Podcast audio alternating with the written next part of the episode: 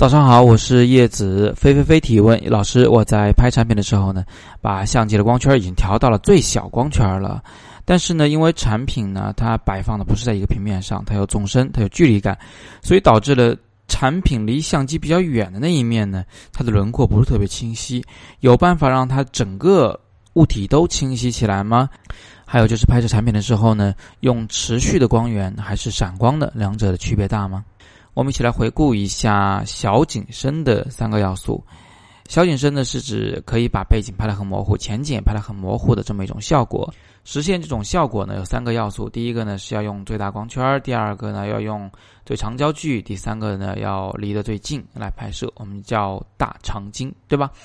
那么在拍摄小型的产品的时候，小型的静物的时候呢，我们不知不觉的已经满足了两个条件：第一，是我们使用了一个中焦到长焦的镜头来拍摄它。因为你想尽量的把它拍的大一点，对吧？另外呢，我们还必须贴得很近去拍摄，因为它实在是太小了。如果稍微离远一点，你拍出来的画面就啊，它占的比重就太小了，它就不够清楚了。那这样一来呢，我们就不知不觉的满足了小景深的三要素中的两个要素。也就是说，不管你是不是在使用小光圈，这个景深呢，它都不会特别大啊。呃，稍微靠得近一点的地方和稍微靠得远一点地方都会严重的模糊。就像我下面拍的这一只蝴蝶，你会发现我对焦是对着它这个啊胸部的，但是呢，蝴蝶翅膀的最尖尖的那个位置，由于离我的相机稍微近了那么可能一厘米的距离，它就变得非常非常非常模糊了。这在拍艺术摄影的时候呢，倒不是什么问题，反而大家还挺喜欢这个效果的，因为背景很简洁，因为它很浪漫，因为它虚实和质感的对比。但是在拍产品的时候，如果你拍摄的是一个呃要跟客户清晰的、理性的去描述这个物体的所有细节的这么一张照片的时候，小景深效果它就是个问题。我们更希望能拍出。前后都清楚的照片，从这个蝴蝶的翅膀尖儿到它的触须到它的这个小脚，都要是清楚的才行。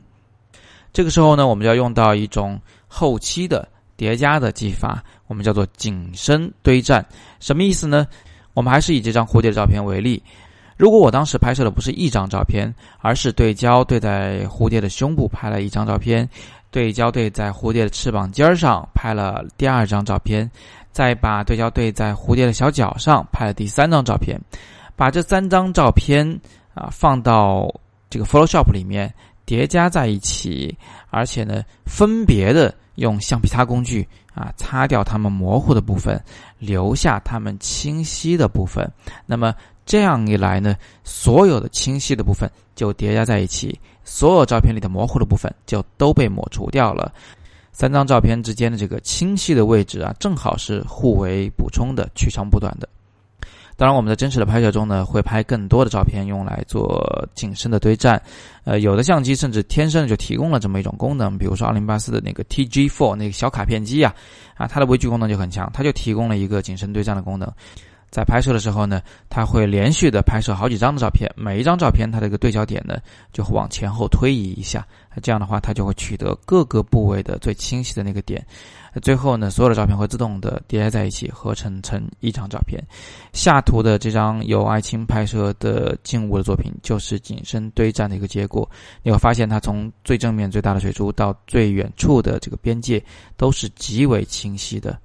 啊，最后还是要说明一点啊，我们在 Photoshop 中真实的去做景深堆栈的时候呢，呃，倒不是真的在用橡皮擦这种简单粗暴的工具了，我们用的是这个蒙版工具啊，你有很多的方法去达到同样的效果，我只是给大家打了一个比方。那至于飞飞飞提的第二个问题，呃，我们拍产品用持续光和闪光两者区别呢，在现在而言不是很大了。那闪光呢，一来是强度会更大啊，更亮一些，可以使用更快的快门速度和更小的光圈来拍照；第二来呢是闪光它的这个光的颜色更准一些，更白一些。那但是由于现在这个 LED 的技术也非常强大啊，所以 LED 的持续光呢跟闪光倒是差别不大了，除除了它的这个亮度还是稍弱，没有办法既用很小的光圈，同时还用很高的快门速度来拍照啊，其他都是一样的。那飞飞飞的问题就聊到这儿。我们推出了新的课程优惠活动，你会看到我们的手机课免费啦，我们的旅行摄影课五折啦，我们自由职业摄影师六折，并且只要你买课够了五十元，就有机会抽取大疆无人机啊、Kindle 阅读器等超值的奖品。呃，那具体的详情请见我们今天早自习下方挂着的多图文秋季课程大收割。